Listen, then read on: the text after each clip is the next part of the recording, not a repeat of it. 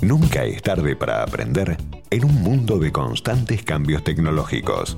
Ricardo Brajinski en Código Edu, Educación y Tecnología. Siempre es bueno saber más sobre lo que se viene. Querido Ricardo, ¿cómo te va? ¿Qué decís? ¿Qué tal? ¿Cómo estás? ¿Todo bien? Bien, bien, muy bien. Bueno, traes un tema, la verdad que yo digo, siéntense, presten atención, porque Ricardo nos va a hablar del futuro de nuestros pibes en las escuelas.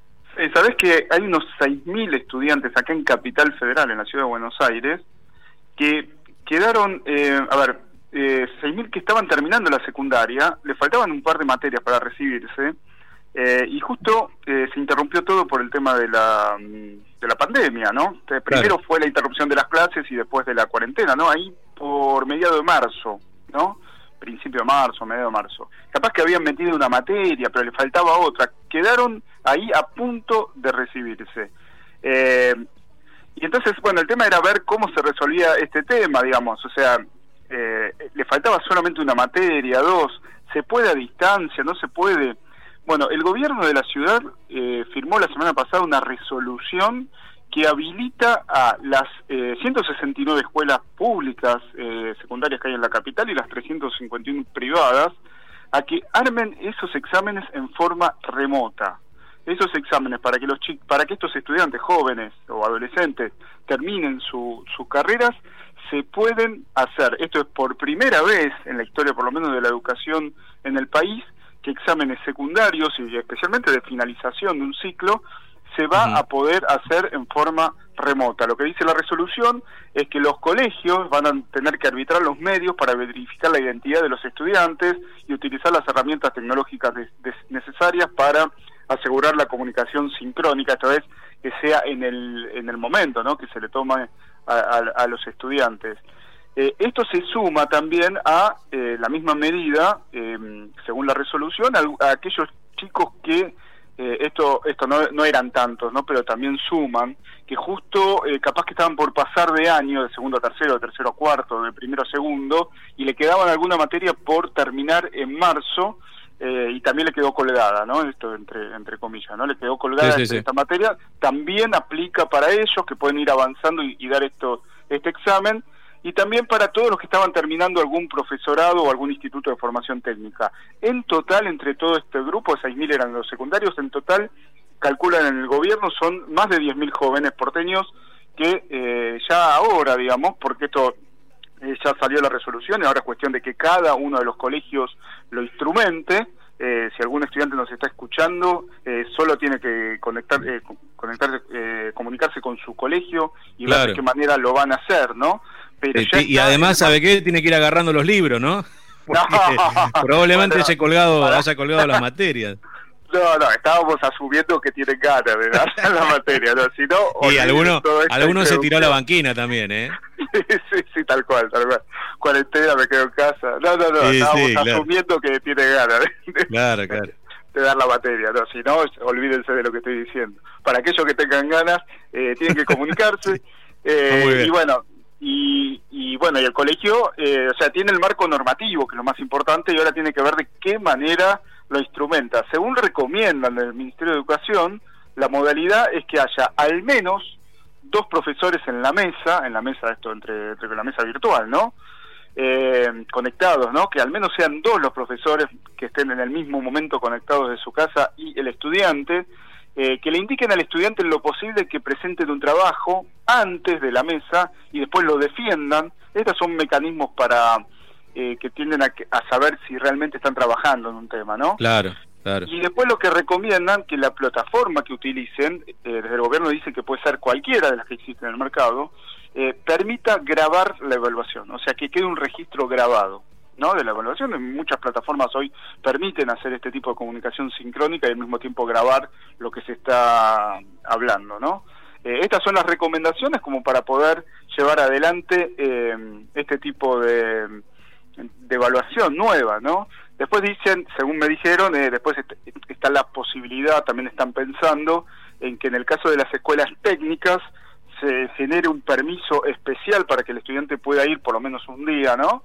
Eh, a dar un examen en el taller, ¿no? Porque a veces eh, no es solo cuestión de si tienen que presentar un prototipo de algo, estamos hablando de, a veces viste que en las escuelas técnicas el examen final es eh, la presentación de un trabajo práctico final, ¿no? Exacto, este claro, claro, claro se necesita quizás la presencia, pero que se, que se va a analizar esos casos para que se genere del Ministerio de Educación el permiso para que ese día el estudiante pueda circular eh, sin ningún problema y ir hasta la escuela a hacer esa presentación con todo lo, los, eh, con todo lo que tiene que ver con el protocolo de distanciamiento social y todo todo lo que ya rige en la ciudad en general, ¿no?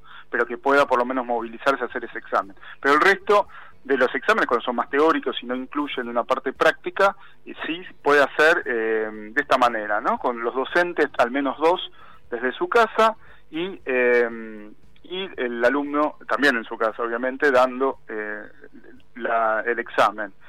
también dicen desde el gobierno de la ciudad que ofrecen y dicen que está muy bien preparada, ellos dicen, la plataforma que se llama Mi Escuela, que es del gobierno de la ciudad, eh, que permite hacer todas estas cosas que ellos dicen, que cualquier docente que quiera usarla, hay cursos que se, mm, si alguien nos escucha, algún docente, ya hay cursos que desde la semana pasada están dando, que incluso eh, otorgan puntaje, que esto para los docentes es muy importante, eh, hacer el curso de la plataforma Mi Escuela les, les da puntaje y por, por otra parte los prepara para hacer este tipo de... Eh, la plataforma sirve para un montón de cosas, pero entre las herramientas que tiene, una de las herramientas es tomar este tipo de examen de evaluación. ¿no?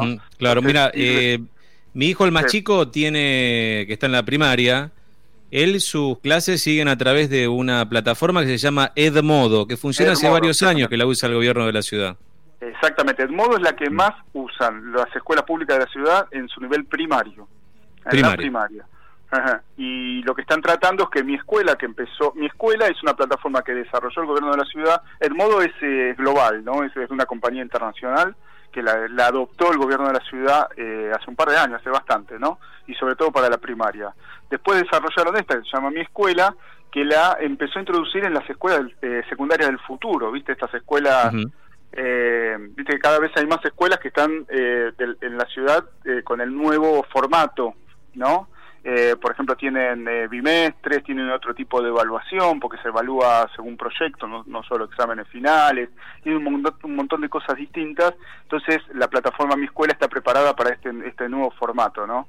De, de, la secundaria del futuro. Pero lo que dicen desde el gobierno es que si esto no hizo más que acelerar todo un proceso de innovación, que ellos venían con pasos mucho más eh, cortos o más lentos, eh, bueno, ahora tenés a toda la gente estudiando a distancia, entonces dicen que la plataforma Mi Escuela, dicen del gobierno de la ciudad, está habilitada para que entren los 345 mil, escuchar, 345 mil estudiantes de las primarias estatales que hay en la ciudad de Buenos Aires y 92 mil de las secundarias estatales, ¿no? Porque bueno, esto es una plataforma para los colegios públicos. Después cada colegio privado tendrá la suya. Pero esto eh, dice que la plataforma se banca estos eh, 345 mil más 90, son casi 400 40 mil, sí, 430 mil, 440 mil estudiantes, ¿no? Más los profesores, ¿no? Dicen que es una plataforma muy poderosa, eh, yo no la conozco, así que no, no hago más que contar lo que dicen ellos, eh, pero bueno, está disponible esta o dicen cualquier otra plataforma se puede usar que lo que eh, defina la dirección de la escuela y se puede avanzar en esa dirección. Con respecto al ciclo lectivo en general, eh, no hay muchas más novedades. Eh, desde el gobierno siguen hablando de que retomarían las clases quizás en agosto, ¿no? Se está hablando junio, julio, agosto. No se sabe bien. Eh, desde el gobierno nacional, el ministro de Educación, Nicolás Trota, habla, sigue hablando de esta de esta propuesta que se está analizando, no, no, no es definición, es un análisis, de juntar los periodos de 2020 y 2021 de alguna manera, eh, para tratar de que se completen toda, todo eh, los contenidos en, que iba en un año y después en el otro, en los dos años juntos, teniendo en cuenta lo que se pudo haber perdido por esta cuestión de las clases a distancia. Eh, desde el gobierno porteño me dijeron que la idea acá en la ciudad no va en esa dirección, y que la idea es acreditar todos los contenidos de 2020 este mismo año, eh, sea como sea la, la, forma que finalmente eh, tenga el calendario escolar. O sea, el calendario escolar lo van a seguir de acuerdo a lo que diga el gobierno nacional, es decir, si vuelven las clases en agosto, se volverá en, en clase en agosto, porque entienden que la decisión es epidemiológica y no es una decisión educativa. Entonces, cuando desde el Ministerio Nacional se indique de que se puede volver a las clases presenciales, del gobierno de la ciudad lo harán, pero todos los contenidos del 2020 ellos lo van a acreditar, o sea que el año se va a terminar tal cual es este año, ¿no? Eh, para lo cual acaban de firmar otra resolución en la cual eh, establecen, hay un documento con todos los contenidos que se van a priorizar en cada uno de los eh, grados y años y niveles, ¿no? Inclusive el nivel inicial, ¿no? esto es, se acorta, o sea, la idea es cuáles son los contenidos mínimos pero necesarios eh, ir recortando un poquito las materias para llegar a lo más importante y que sea eso lo que cada uno de los estudiantes en cada uno de los niveles tengan que acreditar para terminar este 2020 eh, como si hubiera sido un año normal, digamos, terminar en el 2020 con sabiendo lo más importante y poder encarar el año 2021 eh, en el año siguiente, ¿no? El que terminó tercer año en cada cuarto año en el año siguiente, en el que terminó quinto en, en caras eh, sexto grado, lo que sea, ¿no? O sea que la ciudad tiene decidido eh, no no hacer esto de, juntar dos, dos años, sino avanzar, porque dicen que está acá en la ciudad, eh, dicen desde el gobierno porteño, acá en la ciudad las clases a distancia, más allá de las diferencias que hay entre zonas, padres, familias y todo, en general está funcionando bien y avanza entonces dicen que no, no es necesario esta idea del gobierno nacional.